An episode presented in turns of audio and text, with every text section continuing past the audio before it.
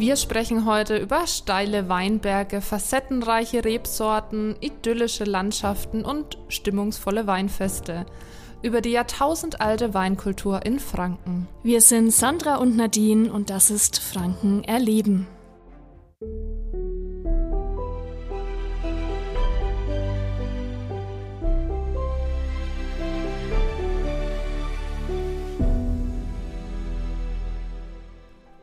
Der heutigen Folge stellen wir euch wieder ein Highlight unserer Region vor.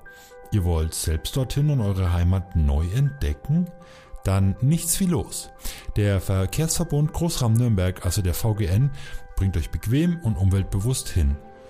Da der Verbund weite Teile Frankens abdeckt, braucht ihr nur ein Ticket. Entweder ihr nutzt ein 49-Euro-Ticket oder holt euch für einen Wochenendausflug das Tagesticket Plus, bei dem ihr eine Begleitung oder auch euer Fahrrad mitnehmen könnt. Alle Infos findet ihr dazu auf der Seite vgn.de/tickets.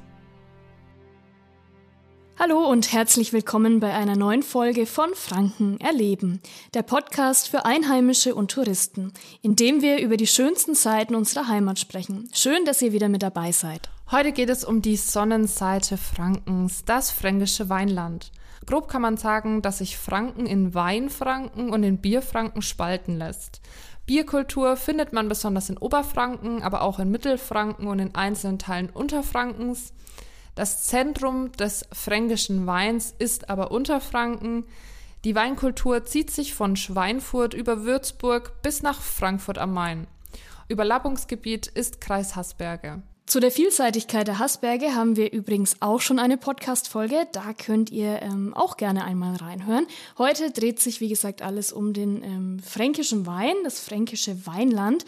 Und fränkischen Wein findet man in regionalen Vinotheken, in Restaurants, in Weinstuben und Weinbars, in sogenannten Heckenwirtschaften oder auch Besenwirtschaften und bei Wein- und Hofschoppenfesten. Geselligkeit und Kulturreichtum prägen das fränkische Weinland im Main-Dreieck. Eingebettet zwischen Spessart, Rhön, Steigerwald und Taubertal locken romantische Winzerorte und die Residenzstadt Würzburg. Besonders geprägt sind dieses Gebiet und die Menschen, die dort leben, vom Frankenwein. Und heute sprechen wir gleich mit zwei Kollegen, ähm, die ihre Erfahrungen dann mit uns teilen wollen, was sie dort schon erlebt haben oder was sie alles über den Frankenwein so wissen. Ich habe es ja schon oft erwähnt in vielen Folgen. Ähm, ich komme aus dem Landkreis Schweinfurt und Haßfurt, ähm, bin dort aufgewachsen und wohne da immer noch. Ähm, und die Weinkultur in Unterfranken hat auf jeden Fall mein Leben beeinflusst. Also ich trinke zwar nur wenig Alkohol, aber wenn, dann eigentlich immer Bier und Wein. Also bin natürlich ganz Fränkin hier. Ähm, und wenn ich ähm, und wenn ich an meine Teenie-Zeit zurückschaue, dann denke ich gleich an turbulente Weinfeste, Wasserwanderungen auf dem Main entlang, an uralten Weinhängen und an Lagerfeuerabende mit meinen Freundinnen im Garten mit einem Gläschen Silvaner. Ja, da fällt auch schon das Stichwort, ähm, wenn wir uns im fränkischen Weinland befinden. Ähm, der Silvaner ist in Unterfranken ja mit einer der wichtigsten und zugleich auch wohl charakteristischsten Rebsorten und Weine. Ähm, Sandra, weißt du denn, was einen Silvaner ausmacht? Oder soll ich es dir erklären? Also für mich macht einen guten Silvaner aus, dass man ihn immer trinken kann zu allem und er sehr süffig ist. Stimmt, ja. Also ähm, ein Silvaner ist eigentlich ein unkomplizierter Sommerwein. Ähm, soll im Geschmack erdig und zart fruchtig sein, eine milde Säure haben, ein leichter Wein, also jetzt nichts Vollmundiges oder Passt Schweres. zu allem, ja. Ja, ähm, sein Ursprung hat der Silvaner wohl in der Alpenregion, aber wie schon gesagt, der Silvaner ist ähm, super wichtig und eine kleine ja, Weininstanz in Unterfranken. Ähm, 1659 wurden erste Silvaner-Rebstöcke in Kastell bei Würzburg gepflanzt. Ähm, Franken ist auch das Anbaugebiet mit dem höchsten Silvaneranteil. Ähm, und ja, was wichtig für den Wein ist oder zum Anbauen, sind so die, die ähm, Muschelkalk- und Käuperböden. Ähm, ja, und ist somit ja ein, eine Weißwein-Leitsorte im fränkischen Weinland. Ähm, dazu gesellt sich auch, was den Weißwein anbelangt, der Müller-Thurgau. Hat man, glaube ich, auch schon öfters mal gehört, ist auch ein Weißwein. Auch schon öfters getrunken. Vielleicht auch schon öfters getrunken, ja. ähm, hat auch eine echt große Bedeutung in der fränkischen Weinwelt. Ähm, das ist die einzige Rebsorte, die noch vor dem Müller-Thurgau so angebaut wird, ist der Riesling. Ähm, ja, der Müller-Thurgau an sich, also ist leicht anzubauen. Also die Rebsorte an sich stellt da keine großen Ansprüche, gilt als ertragssicher, ähm, schmeckt auch oft nicht Weinkennern, also auch leichter Wein, sehr süffig. Ähm, der Name, also Müller-Thurgau, ähm, kommt von einem gewissen Professor Hermann Müller, ähm, der aus dem Schweizer Kanton Thurgau ähm, stammt und dort die Rebsorte eben gezüchtet hat, gekreuzt, hat er die Sorten Riesling und Madeleine Royal. Ähm, und das darauf, sagt mir jetzt gar nichts. Ja, Madeleine darauf, Royal. Ja, edel. und daraus, ja, klingt sehr edel. Und daraus wurde dann der Müller-Thurgau. ähm, als Synonym wird auch oft äh, das Wort ähm, Rivana benutzt, also aus Riesling und Silvaner, aber eigentlich hat der Müller-Thurgau nicht viel mit dem Silvaner zu tun, weil ja Riesling und Madeleine Royal drinsteckt. Aber in der Schweiz wird der Müller-Thurgau auch äh, mancherorts Rivaner genannt. Also für alle, die mal in der Schweiz unterwegs sind und äh, der Name dort fällt, ähm, ist ein Müller-Thurgau hier bei uns. Genau. Ja, also Weißwein ist in, im, im Weinland in Unterfranken ähm, sehr vertreten. Also 65 Prozent Weißweinsorten werden dort angebaut, zu 35 Prozent Rotweinsorten. Ähm, Rotwein ist der äh, Tauberschwarz, eine richtige Rarität.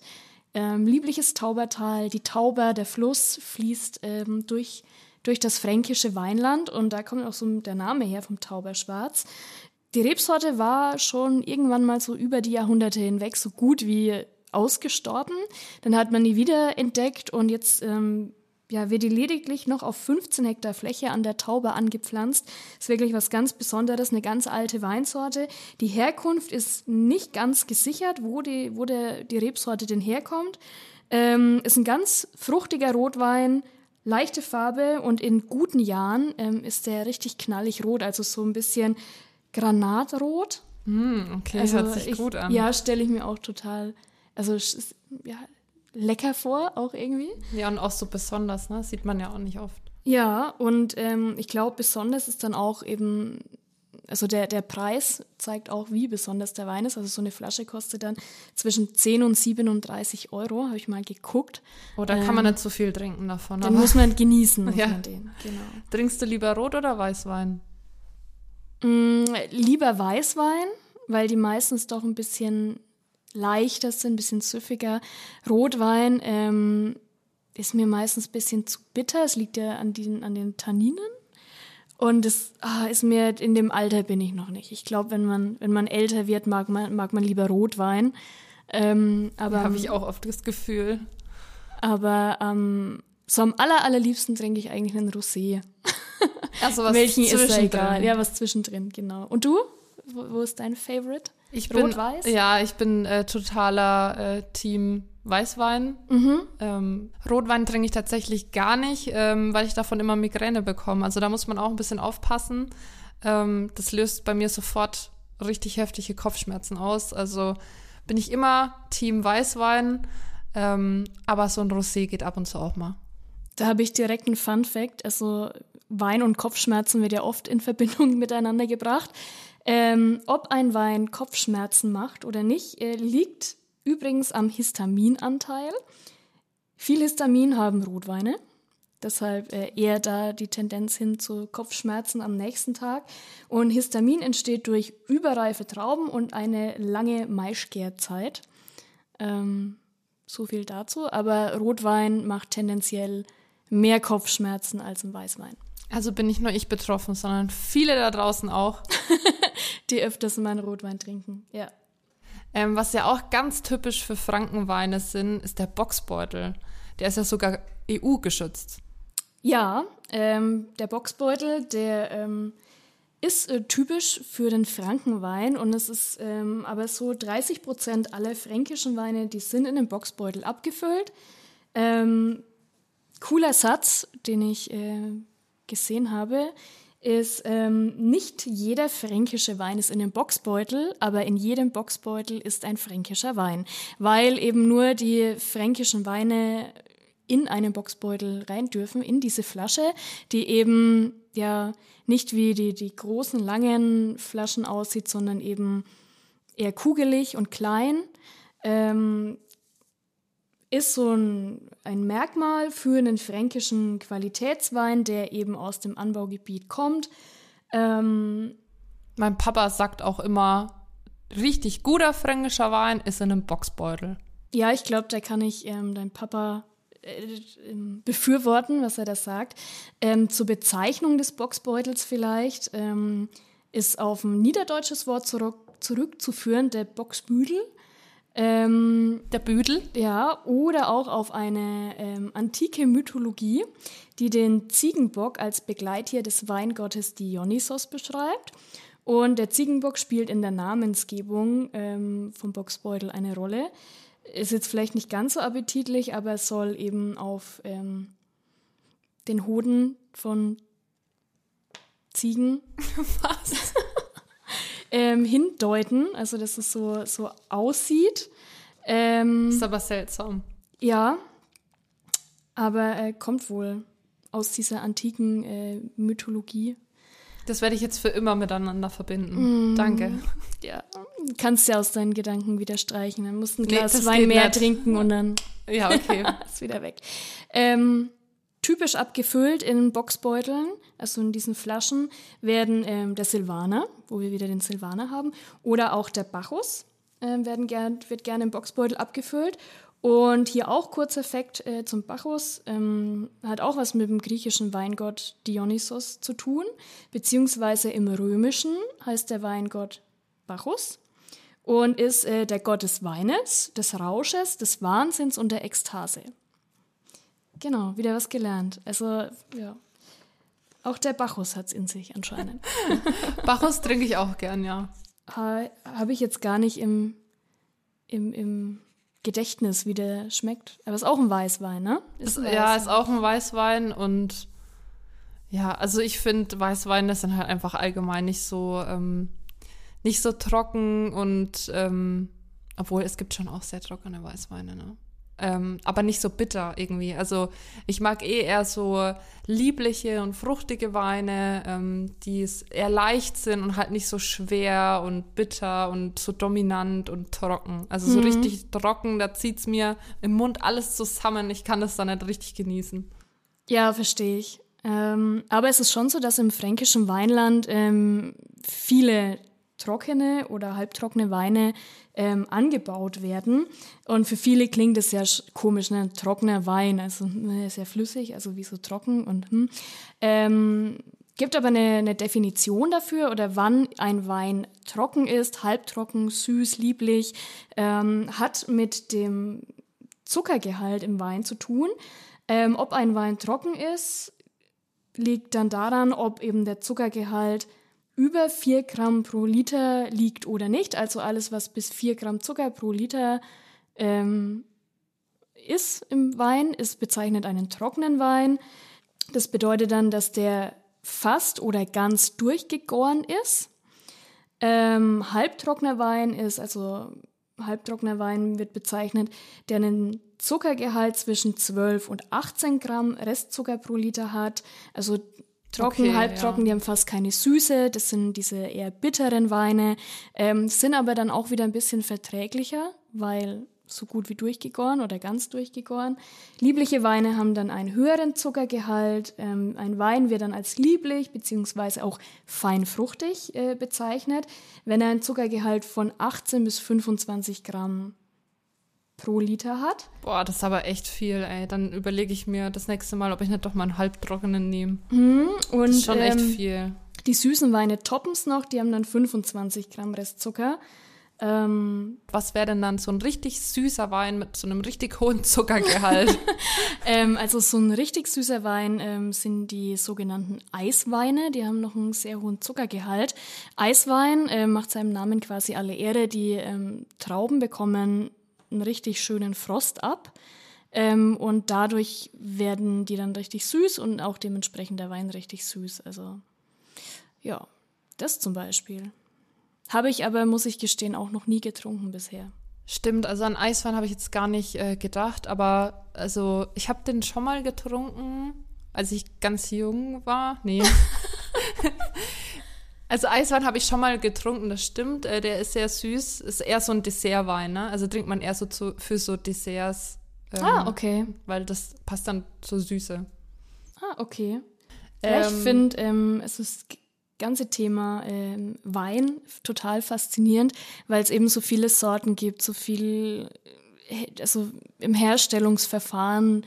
Auch weil man die erntet und so, ne? Also je nachdem ändert sich ja auch der Geschmack. Also finde ich auch ganz interessant und hat ja auch hier in Franken einfach so eine krasse Tradition, Kultur und wie ich vorhin schon gesagt habe, ähm, einfach dieses Weinland. Also es prägt einfach wirklich auch die Menschen ähm, und die Dörfer und also man sieht es einfach in Unterfranken überall. Überall kannst du Wein trinken. Ja, und die, die Weinhänge, ich finde es immer total schön, ähm, wenn man da durch oder wenn man eben bei, bei Würzburg entlang fährt und dann immer mehr so Weinhänge kommen und man sich das so anschauen kann, dann die Sonne da drauf strahlt oder der Sonnenuntergang äh, zu sehen ist. Also es hat halt auch einfach was total Idyllisches und ich finde so ein bisschen Urlaubsfeeling. So das ähm, Ambiente ist auch einfach total schön, ne? Ja, ja, doch. Vor allem, also ich komme ja aus Oberfranken und da ist es ja eigentlich so gut wie gar nicht präsent und dann fährst ein paar Kilometer weiter und dann ist es da auf einmal bist du in so einer richtigen Weinregion und ja, ich verbinde es immer auch so ein bisschen ähm, mit einem Italienurlaub. ähm, und das ist für mich ist das Urlaubsfeeling pur. Also alles, was ja die Weinberge, der Wein an sich, die Vielfalt. Ähm. Ja, also total. Im fränkischen Weinland kann man ja nicht nur hervorragenden Wein trinken, sondern eben auch Kultur erleben und aktiv sein. In der Gegend gibt es thematisch verschiedene Museen, prachtvolle Parks und Gärten und viele märchenhafte Burgen und Schlösser. Ja, und äh, Burgen und Schlösser ist ja auch, ähm, muss ich kurz hier reingrätschen. Also wer mehr dazu wissen möchte, wir haben zum Thema Burgen und Schlösser in Franken auch eine richtig schöne Podcast-Folge. Auch hier könnt ihr sehr gerne reinhören. Und für Radfahrer und Wanderer gibt es viele traumhafte Pfade durch die Weinberge und durch die Wälder Frankens. Für alle Radler da draußen ist sicher der Mainradweg interessant.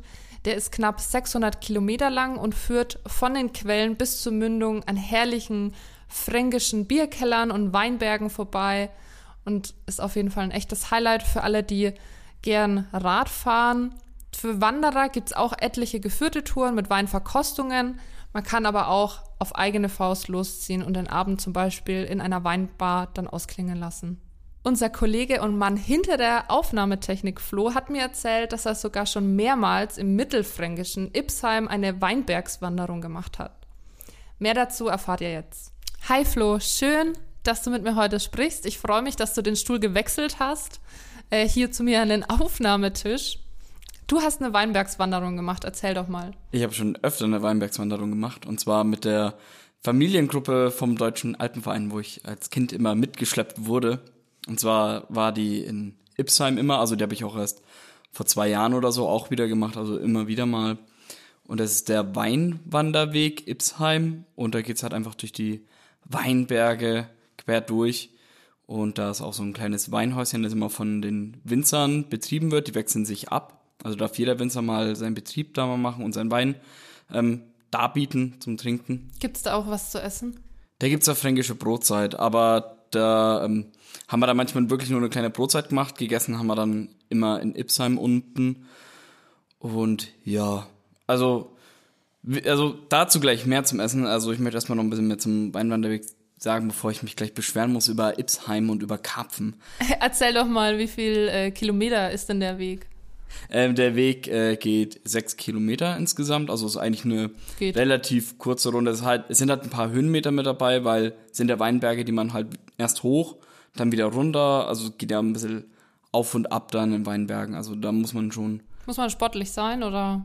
Also ich habe es als Kind auch geschafft und ähm, die Älteren in der Familiengruppe haben es ja auch hinbekommen. Vielleicht war es aber auch nur die Motivation, dass man dann einen Wein noch bekommt dann beim Weinberg. Beim aber dann als Kind, ne? Nee, als Kind nicht. Also meinen ersten Wein habe ich da dann auch erst mit 16 getrunken. Aber vor allem auch, äh, was wir immer sehr gerne machen, wir gehen mal zum Beginn der Federweißer Zeit meistens dann da wandern und dann mm, ja, da habe ich auch meinen ersten Federweißer getrunken. Und das ist eben sehr, sehr göttliches Getränk, finde ich. Also unter, unter den ähm, Weingetränken eigentlich immer underrated, finde ich. Viel zu wenig wird über Federweißer gesprochen, weil es den halt aber auch nicht so lang gibt. Es ist ja immer nur diese kurze Zeit, dass es diesen Traubenmost gibt. Also ich habe auch schon Federweißen getrunken. Ich finde ihn auch sehr, sehr gut ähm, und vor allem halt auch süffig. Ne? Also man kann da finde ich auch richtig viel von trinken. Ja. Ähm, vielleicht auch das Gefährliche daran. Ich sehe beim, beim Federweißer ist das ähm, einzig Gute vom, vom Klimawandel ist Federweißer. Den gibt's deshalb immer früher. Also ich hatte jetzt meinen ersten Federweißer dieses Jahr schon im August. Und ich glaube, das hatte ich noch nie. Also das liegt einfach daran, dass einfach es wird immer heißer. Die Ernte beginnt früher. Dadurch wird früher der Most eingesetzt. Und jetzt einfach schon in der Mitte August hatte ich meinen ersten Federweißer. Und hat super geschmeckt. Ja, krass. Ja.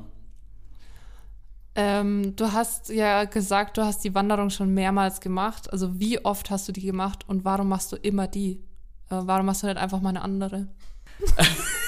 ja, echt, das habe ich mich echt gefragt, weil es gibt ja so viele verschiedene tolle äh, Wanderwege, ähm, vor allem auch in Unterfranken. Also du hast ja auch äh, in Mittelfranken eine Weinbergswanderung gemacht. Ähm, komm doch mal nach Unterfranken zu uns. Ja, also ich habe in Unterfranken auch schon bestimmt Weinwanderungen gemacht. Die Sache ist halt, das war halt wirklich immer von, also ich habe die bestimmt schon so fünfmal, wenn nicht sogar irgendwie achtmal, so fünf bis acht würde ich mal sagen, habe ich die gemacht. Das liegt halt daran, dass es immer mit der Familiengruppe war vom Deutschen Alpenverein. Und da hatte ich als Kind nicht so ein großes Mitspracherecht, wo wir wandern gehen. Ah, okay. weil ich bin halt verstehe. einfach äh, mitgegangen. Und du hast äh, vorhin schon erzählt, also du hast eine schlechte Erfahrung da gemacht, obwohl es dir ähm, ja auch offensichtlich gefällt. Also die Route hört sich echt gut an und so. Du machst es ja auch oft. Ähm, was war denn das Schlechte daran? Die Also Verkostung oder? Die, die Wanderung ist top, Verkostung ist top, auch oben dieses Winzerhaus ist top. Und dann ähm, wurde ich wirklich mal enttäuscht. Also wir gehen dann unten immer in Ipsheim dann fränkisch essen in eine Gastwirtschaft. Ich meine, so richtig urig fränkisch, da hängt sogar ähm, vom Schafkopf ein Sie, also das perfekte Blatt an der Wand, also dass man da immer aushängt in Gasthäusern, wenn man wirklich fränkisch ist, wenn das mal gespielt wurde.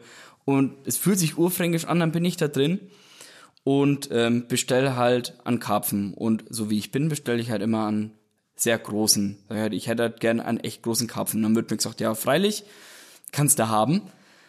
Und dann warte ich dann, alle bekommen ihr Essen, ich bekomme halt auch meinen Karpfen und dann ist da so ein wirklich so ein kleiner Goldfisch vor mir. Und also dann- Karpfen wären ja richtig groß ja, eigentlich. Karpfen, Karpfen werden auch richtig, klar, es gibt auch immer wieder mal, also ja, die Oma, wenn die mal mitessen ist, fränkisch, dann bestellt die sich auch einen kleinen Karpfen. Der ist ja dann auch wirklich kleiner, also haben ja verschiedene meistens immer in ihrem Becken unten im Keller in den fränkischen Gastwirtschaften. Aber dann habe ich gefragt, wieso ich einen kleinen Karpfen bekommen habe. Ich habe einen großen bestellt. Dann haben die zu mir gesagt, ja, ist ja der letzte, den wir noch da hatten. Das war halt nur ein kleiner. Und der war wirklich richtig, richtig klein. Also der hat 5,90 gekostet. Also halt der 100 Gramm Preis hochgerechnet. Woran man halt sieht, scheiße klein. So klein dürfte man den gar nicht verkaufen.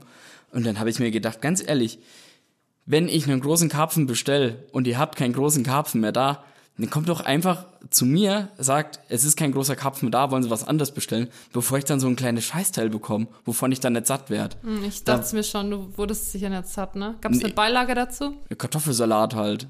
Aber der ist halt auch bei einem Karpfen meistens recht klein, der Kartoffelsalat, weil man oft mit seinem Karpfen ja schon zu kämpfen hat. Also ich habe mich auch darauf eingestellt, einen richtig großen, schönen Karpfen für, keine Ahnung, 18 Euro zu essen. Und dann ist da so ein kleiner scheiß Goldfisch für 95. Ich war, ich war richtig enttäuscht. Ja, deswegen ähm, werde ich auch, glaube ich, wenn ich das nächste Mal dort in Ipsheim da unten esse, dann auch nachfragen, ob sie auch wirklich einen großen Karpfen da haben, wenn kein großer da ist. Einfach ein Schnitzel. Nur große Portionen. Nur große Portionen. Ich bin ja noch im Wachstum quasi. Und von der Wanderung an sich, also gab es irgendwelche Highlights auf der Wanderung, wo du sagst, oh, da muss man unbedingt abbiegen oder daran kommt man vorbei, was irgendwie total schön ist, wo man sich mal genauer anschauen muss. Also was man auf jeden Fall machen muss, ist, dass man ähm, einkehrt in dieses kleine Weinhäuschen, das halt von den Winzern betrieben wird. Und was auch ähm, ein kleinen Abstecher wert ist, man läuft halt unter der Burg Honeck entlang und dass man da auch mal wirklich mal reinschaut, wenn sie offen hat. Ähm, ist auch eine richtig schöne Burg. Sieht allgemein sehr schön aus von den Weinbergen.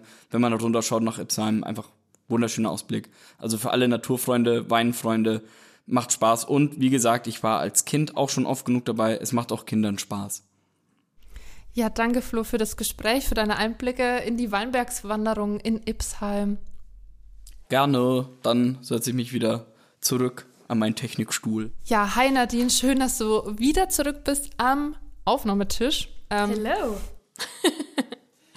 ja, ähm, wir machen gleich weiter mit äh, Wassersportler und zwar die kommen nämlich auch voll auf ihre Kosten, wenn es um das fränkische Weinland geht. Ich habe schon sehr oft in vielen verschiedenen Podcast-Folgen von der Altmain-Schleife bei Volgach geschwärmt. Ähm, jetzt möchte ich es noch ganz kurz äh, ein letztes Mal machen. Nee, das letzte Mal wahrscheinlich nicht. Ähm, auf jeden Fall, die Main-Schleife bei Volgach liegt zwischen Kitzingen und Schweinfurt und bildet letztendlich das Herzstück des Weinbaugebietes Franken. Ähm, ich finde wirklich, erst vom Wasser aus kann man so richtig die uralten Weinhänge und die idyllische Landschaft genießen. Das ist so schön, egal ob Kanu, SUP, Fähre oder dem Floß. Also es werden da auch viele äh, romantische Floßfahrten angeboten ähm, kann man erst so richtig einfach so die Landschaft genießen und ähm, Viele Leute lassen sich sogar auch einfach auf Luftmatratzen den Main entlang treiben. Also da gibt es ja auch eine bestimmte Strömung, die ist jetzt nicht so mega stark. Also ähm, so stark, dass man nicht immer paddeln muss, sage ich jetzt mal. Ähm, genau, also es ist richtig schön. Man treibt dann quasi ähm, an Weinhängen vorbei und ja, es ist einfach total schön. Wenn Kann man sich's gut gehen lassen. Ja, also ich war da jetzt echt äh, im August fast jeden Tag, als, als es so heiß war. Und man ist halt der Hitze ausgeliefert, ne? Also das muss man halt schon echt bedenken, dass man irgendwie was Langes anzieht oder sich eincremt, einen Hut mitnimmt. Da kann ich direkt eingrätschen, weil wir haben ja auch eine wundervolle äh, Podcast-Folge zum äh, Thema Wasserwandern und ähm, zum Main. Also auch hier könnt ihr sehr gerne reinhören und äh, vielleicht auch noch ein kurzer Fun Fact zum Mitnehmen, wobei es gar nicht so äh, funny ist. Ähm, auf dem Stand-up Paddleboard ähm, gibt es eine Promillegrenze. Also wenn ihr ins fränkische Weinland fahrt, dann solltet ihr euch erst und Stand-up äh, paddeln wollt. Ähm, die Kombi mit Wein und SUP ist nicht ganz so die ist begrenzt, sagen wir mal so. Kennst du die Grenze? Weil ich fahre ja immer SUP, also ich liebe es ja, ähm, auf dem Main Sub zu fahren und wir haben tatsächlich auch immer eine Kühltasche dabei ähm, oder ähm, in diesem Dryback, was mhm. man ja auch immer dabei hat, haben wir auch immer so ein, zwei Bierflaschen dabei. Was? ähm, hier nochmal der Verweis auf unsere wundervolle Podcast-Folge zum Wasserwandern. Nee, ich habe es gerade echt nicht mehr im Kopf. Ich weiß nur, dass es echt ähm, eine Promillegrenze gibt auf dem Stand-Up-Paddleboard, ähm, was mich ein bisschen verwundert hat, weil wer kommt auf dem Wasser vorbei und, keine Ahnung, kontrolliert das? Ähm, aber ich glaube schon, dass das aus Sicherheitsgründen vielleicht teilweise echt sinnvoll ist. Ja, natürlich. Also ja, man soll das sich auch nicht, ähm, ja. ja bisschen langsam zu machen. Ja, aber dann höre ich noch mal in die Folge rein. Also danke für den Hinweis. Gerne. Ähm, genau, und wenn man sich treiben lässt, also die Mainschleife ist auch in der Nähe von ähm, Sommerach und Nordheim. Das sind so richtig süße, romantische Weinstädtchen. Und die sind immer ein Besuch wert. Da gibt es Fachwerkhäuser und super viele Weinbars und Restaurants und Heckenwirtschaften. Also es ist echt richtig schön. Und bei Nordheim gibt es sogar so einen kleinen Stadtstrand ähm, mit so äh, Körben. Wie nennt man die nochmal? Strandkörbe? Ja, genau, als, als so st typische mhm. Strandkörbe. Ähm, genau, also es ist echt richtig schön. Und wenn wir gerade bei Nordheim sind, also Nordheim ist so eine richtig kleine historische Stadt, hat 1000 Einwohner und hat aber dafür 35 Weingüter. Boah, okay. Nicht also schlecht. schon echt viel, wenn man das mal im Verhältnis setzt. Mhm. Und da kann man sich dann richtig gut auch durchprobieren. Ja, du hast ja jetzt schon gesagt, also ähm, ganz oft das Wort romantisch gefallen und ähm, ich finde, es zeichnet so diese fränkische Weingegend auch so ein bisschen aus. Dort ist ja auch das liebliche Taubertal, also heißt auch wirklich so, ähm, wo es auch ganz, ganz viele romantische ähm, schöne Fachwerkstädtchen ähm, gibt und Dörfchen gibt. Und ähm, im Taubertal, da fließt die Tauber, also ein Fluss, ähm, durchs Weinland Taubertal, ungefähr so 100 Kilometer. Und an den Ufern der Tauber liegen verschiedene Örtchen, wie äh, zum Beispiel Rotenburg ob der Tauber. Ähm, ist auch in diversen Instagram-Rankings auf Platz 1, weil Rotenburg total schön ist und man da viele Spots hat, um echt tolle Bilder auch zu machen. Also wie die Jugend von heute sagt, es ist total Instagrammable. Und es ist auch eine größere Stadt als jetzt zum Beispiel Nordheim oder so. Ne? Ja, also wenn man mal ein bisschen größere Stadt haben möchte, dann. Ja, doch. Ähm, Wertheim gibt es noch, das ist aber dann schon in Baden-Württemberg. Und äh, Bad Mergentheim, das ist ein kleines Stück hinter Würzburg. Ähm, Bad Mergentheim ist echt super schön, war ich schon. Im Residenzschloss Mergentheim gibt es dort mit mega, mega schönen Gärten zum Durchflanieren und Spazieren. Und was ich ähm, toll finde, dort ist der Wildpark Bad Mergentheim. Ähm, war ich totaler Fan von, also vielleicht so ein kurzer Abstecher dorthin. Ähm, ist super schön für Familien mit kleineren Kindern. Ist alles sehr spielerisch angelegt. Es gibt super schöne, tolle Spielplätze, die alle äh, im Schatten gelegen sind. Ähm, und ganz viele Tiere und Streichelzoo und ähm, echt super cool. Ähm, was ich hier empfehlen würde, wer überlegt, dorthin zu gehen, ist ähm, zu gucken, wann die zwei Fütterungszeiten sind. Dann geht man durch den Wildpark mit einem ähm, Wärter und die füttern dann halt die Tiere und dann sieht man die auch, also weil die halt teilweise, wenn es sehr warm ist oder äh, die Tiere eher am Abend aktiv werden, halt dann auch rauskommen, weil sie gefüttert werden. Und dann sieht man die auch mal. Was ich richtig toll fand, ähm, es gibt Bären im Wildpark.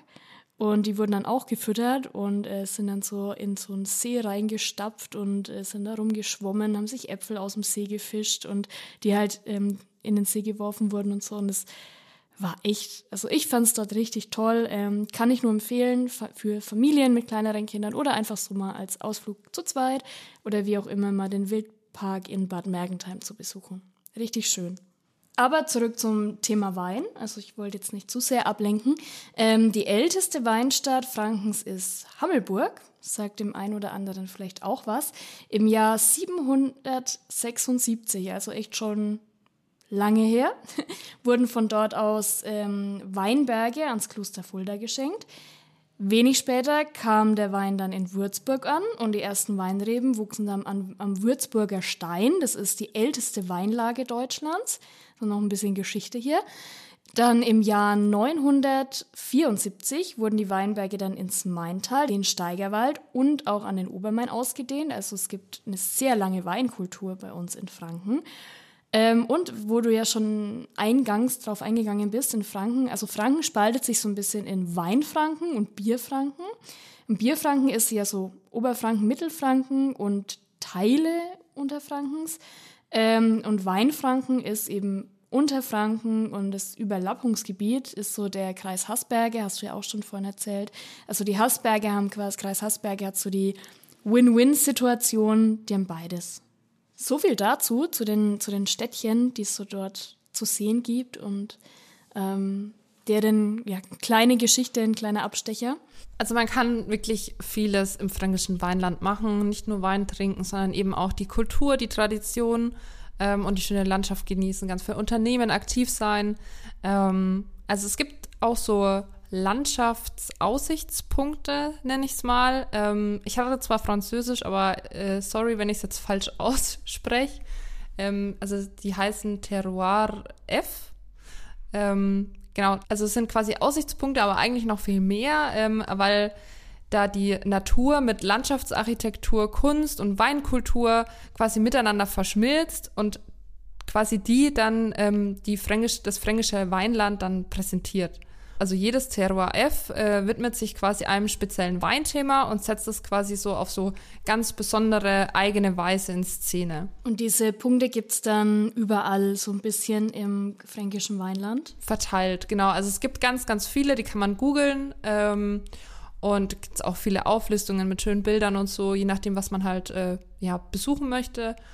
Und ich habe da auch äh, ganz viele verrückte Sachen gesehen. Also ein Aussichtspunkt, wo du wirklich hochlaufen kannst und einen schönen Rundumblick hast. Aber auch eine Skulptur, die ähm, ja das fränkische Weinland quasi ausdrücken soll. Also es gibt ganz viele verschiedene Sachen, die man sich anschauen kann, ähm, die quasi halt eben diese Landschaftsarchitektur, Kunst und Weinkultur miteinander verbindet und dann quasi halt diese, ja, das schöne fränkische Weinland repräsentiert. Das hört sich ähm, echt schön an und halt eben, was, dass es auch nochmal so an so einzelnen Spots die ganze äh, Geschichte zeigt, des ähm, Weins und die Bedeutung für Franken und sowas finde ich immer toll, wenn sich da Leute Gedanken machen und ähm, man immer wieder an so kleinen Spots eben das mitbekommt oder sehen kann. Man kann das Ähm. halt auch gut verbinden mit so Weinbergstouren, ähm, dass, wenn man weiß, okay, da ist so ein Punkt, ähm, dann geht man da halt irgendwie noch hin, macht einen Abstecher oder so. Genau, also ich denke, dass man das gut mit anderen Sachen auch verbinden kann. Ja, auf jeden Fall. Ähm, wir hatten jetzt ganz viel über die Geschichte des Weins und über Tradition und ähm, ja, was man alles so erleben kann. Ähm, ich würde jetzt gern unsere zweite Kollegin mit ins Boot holen und über, äh, ich würde behaupten, modernere Weingeschichte reden, und zwar über alkoholfreien Wein und veganen Wein. Und ähm, Sandra, ich verabschiede dich kurz und äh, darf die Julia begrüßen. Ja, hi äh, Julia, schön, dass du da bist. Hi, danke, dass ich da sein darf. Ja, gerne. Ähm, Julia ähm, erzählt uns jetzt ein bisschen was, wie schon gerade eben gesagt, über alkoholfreien Wein und vegane Weine. Und ähm, ihr könnt euch schon mal so ein bisschen dran gewöhnen. Die Julia wird jetzt öfters bei uns zu Gast sein im Podcast ähm, und darf zu Wort kommen und uns ganz viel erzählen. Ähm, ja, stell dich doch erstmal kurz selbst ein bisschen vor. Ja, also weil wir es ja vorhin äh, schon mehrfach hatten, ich habe euch ja auch zugehört, während ihr euch hier schon so nett unterhalten habt. Ähm, ich komme tatsächlich aus Bierfranken, aber auch bei uns gibt's sehr viele Weinfeste. Ähm, und ähm, ich bin bei uns in der Redaktion für alles zuständig, was so im Social-Media-Bereich passiert. Ich bespiele die ganzen Kanäle ähm, und, und kümmere mich um die Inhalte.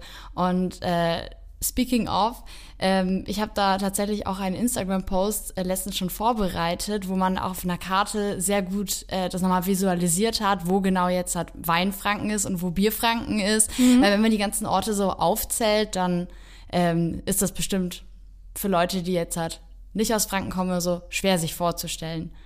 Wo genau aus Bierfranken kommst du denn her? Aus dem Raum Nürnberg. Okay, okay. Und dann auch äh, lieber Bier oder lieber Wein? Oder gar nichts? Nee, gar nichts nicht. Aber ähm, tatsächlich kommt's aufs Essen an. Und bevor du jetzt halt fragst, ob ich lieber Weißwein oder Rotwein oder irgendwas dazwischen trinke, da kommt's auch aufs Essen an. Also Also Wein machst du vom Essen abhängig? ja, Okay. ja, aber Bier auch. Echt? Okay. Ja, wenn ich jetzt einen Schäuferler esse, dann kann ich ja keinen Wein dazu trinken, beispielsweise. Also, ja, ne? Ja, es geht. Nee, das geht nicht. okay. Ähm, ja, sehr schön auf jeden Fall, dass äh, du hier mit einsteigst und ähm, ein Thema mitgebracht hast. Oder zwei Themen, mehrere Themen. Ja, habe ich, aber ähm, ich wollte es gerade nochmal anschließen an das Thema, was ihr gerade hattet, weil da habt ihr ja auch so über die Typologie geredet oder über Weinfranken und Bierfranken allgemein. Und da habe ich einen Fun Fact äh, mitgebracht für euch. Und zwar wusstet ihr, dass der Main aus zwei unterschiedlichen Quellen entspringt und so wie es in Franken Weißwein und Rotwein gibt, gibt es da eben auch einen weißen Main und einen roten Main. Boom. Ja, verrückt, nee. Äh, ähm, ja, krass. Also ja, habe ich schon mal gehört, aber hätte ich jetzt so gar nicht ähm, mit ins, ins Bild gebracht. Also, ja. Cool. Und ähm, wo entspringt was? Weißt, kannst du das sagen? Ähm, nee, also die Quelle, doch, doch, pass auf. Die Quelle des Weißen Mains, die äh, liegt im Fichtelgebirge, die vom Roten Main, die liegt in der Fränkischen Alb. Aber die Namen von diesen zwei Flüssen, die kommen eben von den Gesteinsschichten, über die die Flüsse fließen. Beim ähm, Weißen Main, der ist kürzer, der ist wasserreicher und äh, der fließt über Granitgestein. Dementsprechend landen da fast keine Partikel im Wasser, also sehr, sehr klar. Ähm, und beim Roten äh, Main, der ist trüber.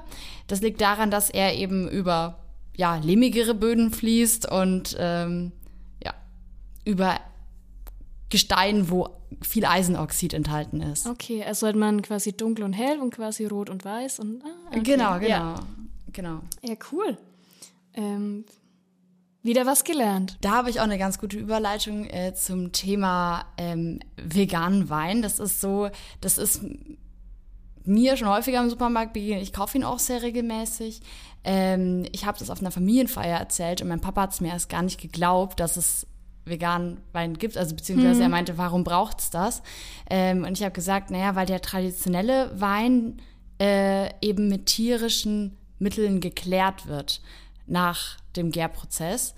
Ähm, also beispielsweise, das klingt jetzt ein bisschen eklig, ähm, mit Gelatine aus Schweineschwarten äh, oder Knochen oder Knorpeln. Ähm, und manchmal wird er eben auch durch die sogenannte Hausenblase filtriert. Ähm, das ist die getrocknete Schwimmblase von Stören oder Welsen. Fische. Genau. Ja. Für alle, die mit den Begriffen nichts anfangen können. ja, ja. Genau. Und ähm, bei den veganen Weinen ersetzt man das eben durch Aktivkohle oder Mineralerde, äh, das heißt Brentonit. Das ist eine Gesteinsmischung, die aus verschiedenen Tonmineralien besteht. Mhm. Und es ist ja schon ähm, auch recht neu aufgekommen. Eben, also ich sage jetzt mal schon äh, was Modernes. Also, also der Wein, wie wir es jetzt auch vorhin besprochen haben, hat ja viel, ähm, viel Traditionelles, ähm, viel Geschichte steckt dahinter und so weiter. Und dass jetzt Wein wirklich vegan ist und es auch in diversen Supermärkten halt einfach zu kaufen gibt, ähm, kommt halt auch so ein bisschen mit dem, mit dem ganzen Lebenswandel mit einher.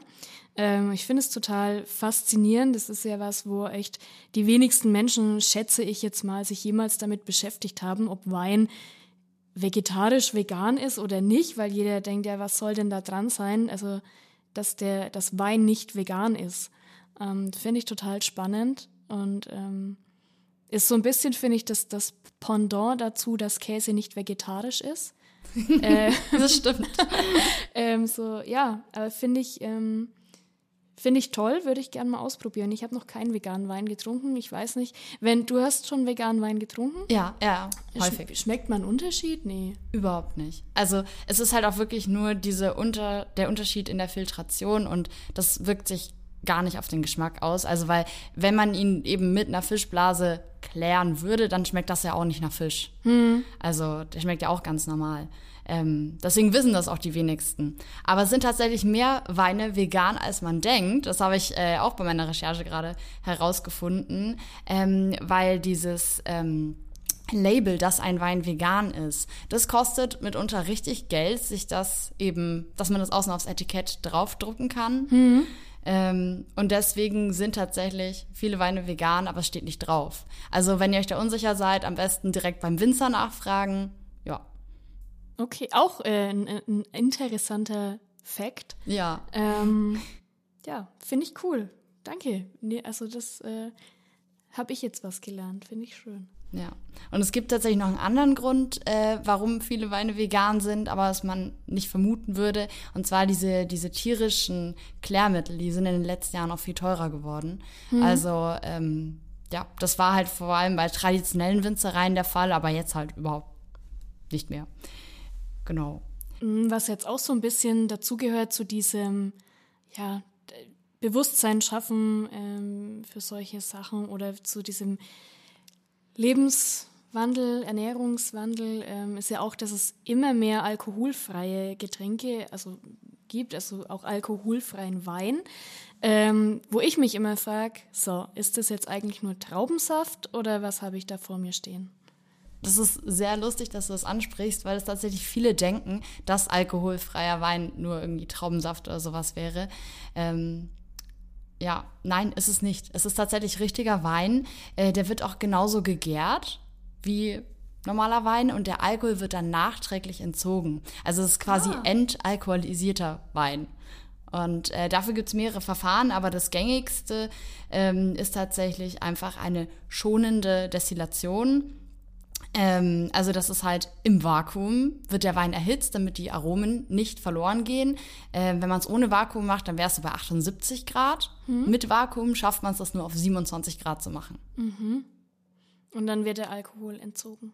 Genau, genau. Oh. Ähm, und ich bin tatsächlich auf das Thema alkoholfreien Wein über eine Bekannte gekommen, die ein Kind gekriegt hat. Und äh, wir waren dann auf so einer ähm, Feier und sie hatte eben eine Flasche alkoholfreien Wein dabei. Ähm, und ich meinte so, oh, bist du nicht noch äh, hier am Stillen? Und sie meinte so, ja, aber der geht.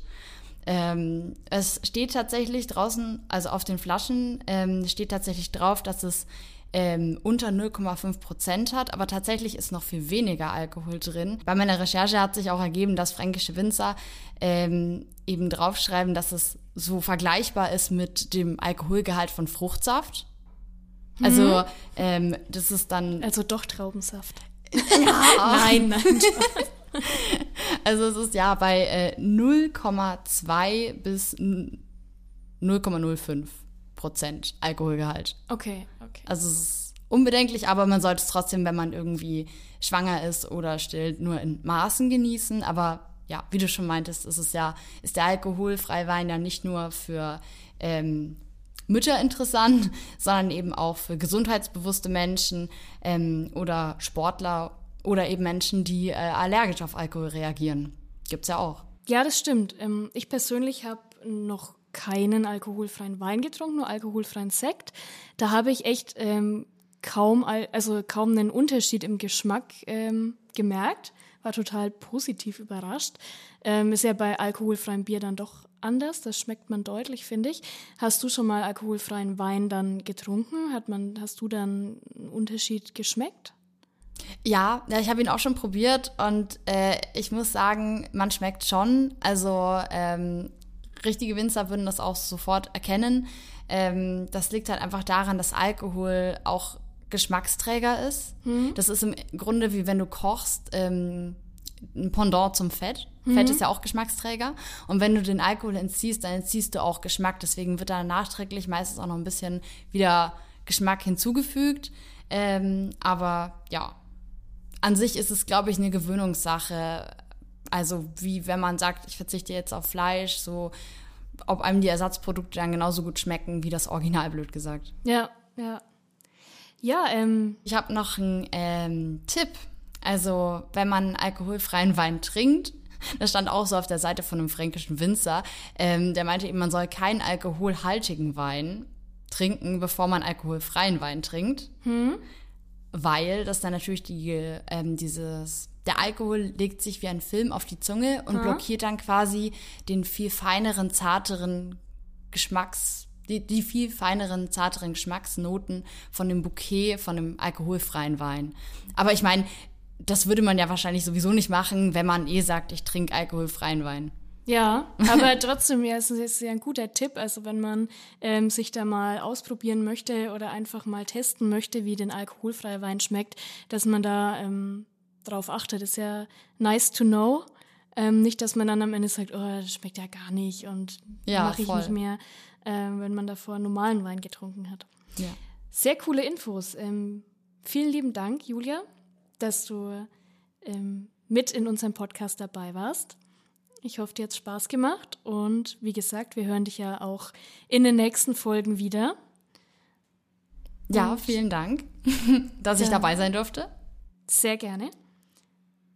Ja, und dann ähm, würde ich sagen, holen wir die Sandra nochmal rein. Hi Sandra, du bist zurück. Hallo. Ja, ich habe jetzt sehr viel erfahren über veganen Wein und alkoholfreien Wein und den roten Main und den weißen Main. Zungenbrecher fast. Ja, ich durfte ja äh, auch zuhören. Also ich fand es auch mega interessant und vor allem, also ich habe noch nie veganen oder alkoholfreien Wein getrunken. Ähm, aber es hat mich schon auch ein bisschen schockiert, dass nicht jeder Wein vegan ist. Also das hatte ich auch gar nicht so auf dem Schirm. Und ähm, ich habe es ja schon in anderen Podcast-Folgen auch erwähnt. Also ich esse jetzt auch nicht besonders viel Fleisch und ähm, esse auch viele vegane Sachen und verzichte so auf ähm, ja, Milchprodukte und so. Mhm. Und ja, also ich finde das schon jetzt irgendwie ein bisschen schockierend. Also werde ich in Zukunft auf jeden Fall darauf achten. Ich finde, wir könnten das eigentlich auch mal ausprobieren. So ein Wein, Weintasting vegan und alkoholfrei. Vielleicht finden wir sogar einen, der vegan und alkoholfrei ist. Ähm, machen wir mal. Machen wir. An der Main-Schleife. An der Main-Schleife, ja. Bei Volker. auf dem, auf dem ähm, Stand-Up-Paddleboard. Ja, du fährst Kanu, oder? Hast du ja, erzählt. Dann, ja, dann so und so. Ja, cool. Also ich fand es richtig spannend. Ähm, vielen Dank für das Gespräch heute. Es hat richtig Spaß gemacht. Danke euch draußen fürs Zuhören, dass ihr jetzt noch mit dabei seid. Ich bedanke mich auch. Ich fand es heute auch sehr spannend und sehr äh, lehrreich. Habe auch viel Neues gehört. Ähm, mir hat es auch super viel Spaß gemacht. Ähm, ich hoffe, euch ähm, Zuhörern hat es Spaß gemacht, dass wir ähm, zwei Gäste quasi hatten, die ihre Geschichten und ihre Facts erzählt haben. Ähm, ja, ich würde sagen, wir sind eigentlich zu einem guten Schluss gekommen und bis zum nächsten Mal. Bis zum nächsten Mal. Tschüss. Tschüss.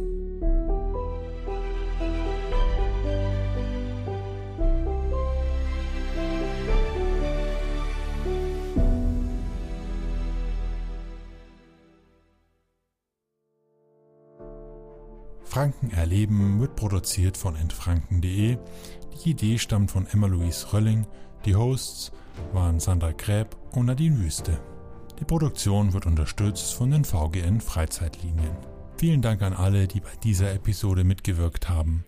Folgt in franken.de gerne auf Facebook, auf Instagram, um keine neue Episode zu verpassen.